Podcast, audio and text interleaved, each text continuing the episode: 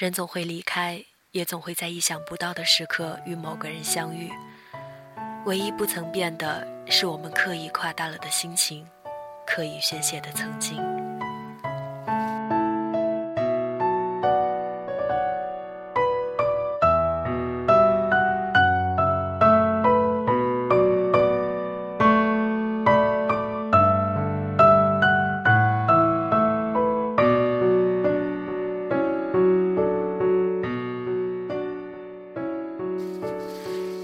大家好，这里是荔枝 FM 幺八零八四，昨天的你的现在的未来，我是主播背着吉他的蝙蝠女侠。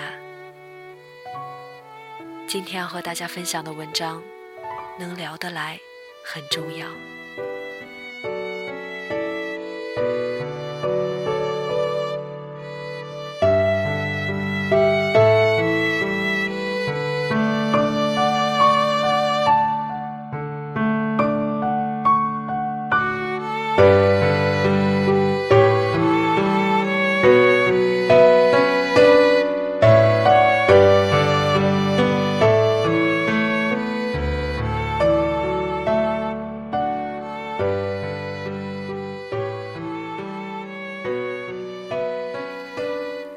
学姐最终还是和她的大叔分手了。这并不是一个大叔抛弃年轻姑娘的传统故事。大叔其实并不老，三十岁出头，干练有能力，为人也不错。当时我们哥儿几个都觉得他们一定能成为俗世里的两朵奇葩，他们的感情一定能开出花来。结果花是开出来了，只是没来得及结果就谢了。学姐是一个很有能力的姑娘，当时她喜欢大叔的最大原因，就是她觉得大叔特别成熟。用她自己的话来说，就是她觉得自己身边的男人都像个孩子。我当然不服，我说我的思想深度还是不错的。学姐郑重其事的点了点头，拍了拍我的肩膀说：“可是大叔比你长得帅呀。”原来说到底还是看脸呀。学姐先我一年毕业，毕业之后就回国去了大叔所在的城市。在这一年里，学姐很少更新自己的动态，我也就慢慢的和她疏远了联系。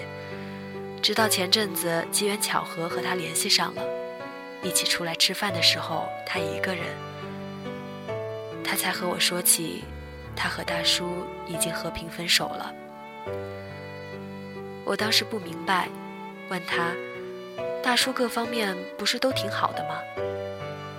他说：“可唯独只有一点不好，就是我们聊不来。”他说：“大叔帮了他很多，在工作上、生活上，可自己跟不上大叔的脚步。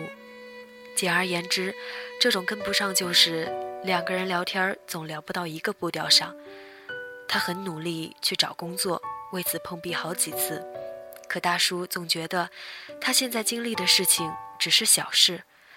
他偶尔和大叔聊起一两部电影，大叔把男主角的名字弄错了五次，这都是没办法的事情。学姐努力了，只是尽管如此，他想要在精神层面上跟上大叔，还是得磨练好几年。他没有办法和大叔倾诉生活上的很多苦恼，因为大叔都觉得那不是苦恼。大叔也没办法和他说职场上的东西，因为他总是听得云里雾里。慢慢的，两个人话越来越少，最后分手了。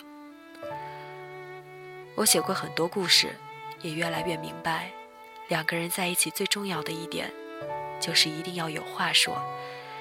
很久前。我觉得这是一个很容易达到的标准，后来才发现，这是世上最难的标准，甚至远高于物质的硬性条件。两个人在一起说话，说废话不会腻，不说话不尴尬，太难。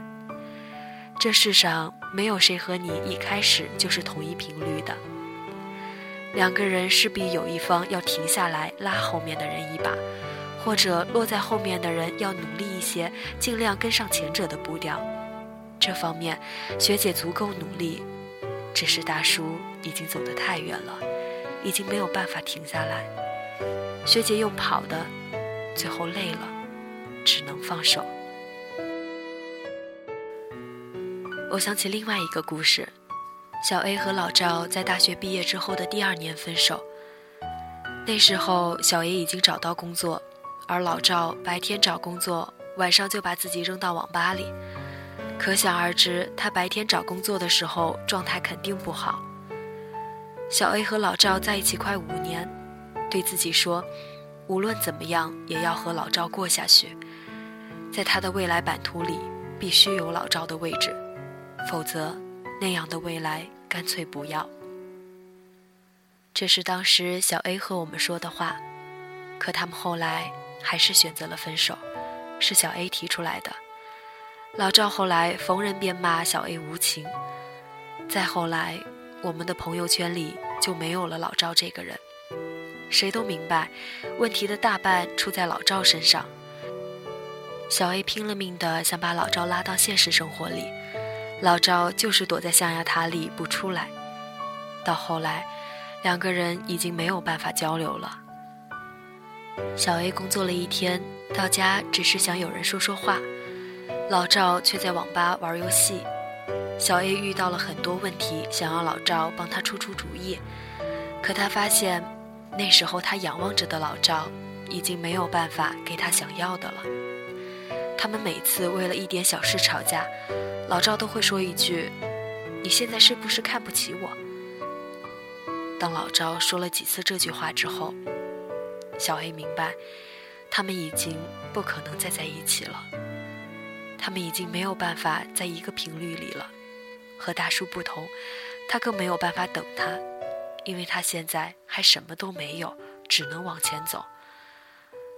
他们分手，你可以说小 A 现实，但他只是做了对于他来说正确的选择。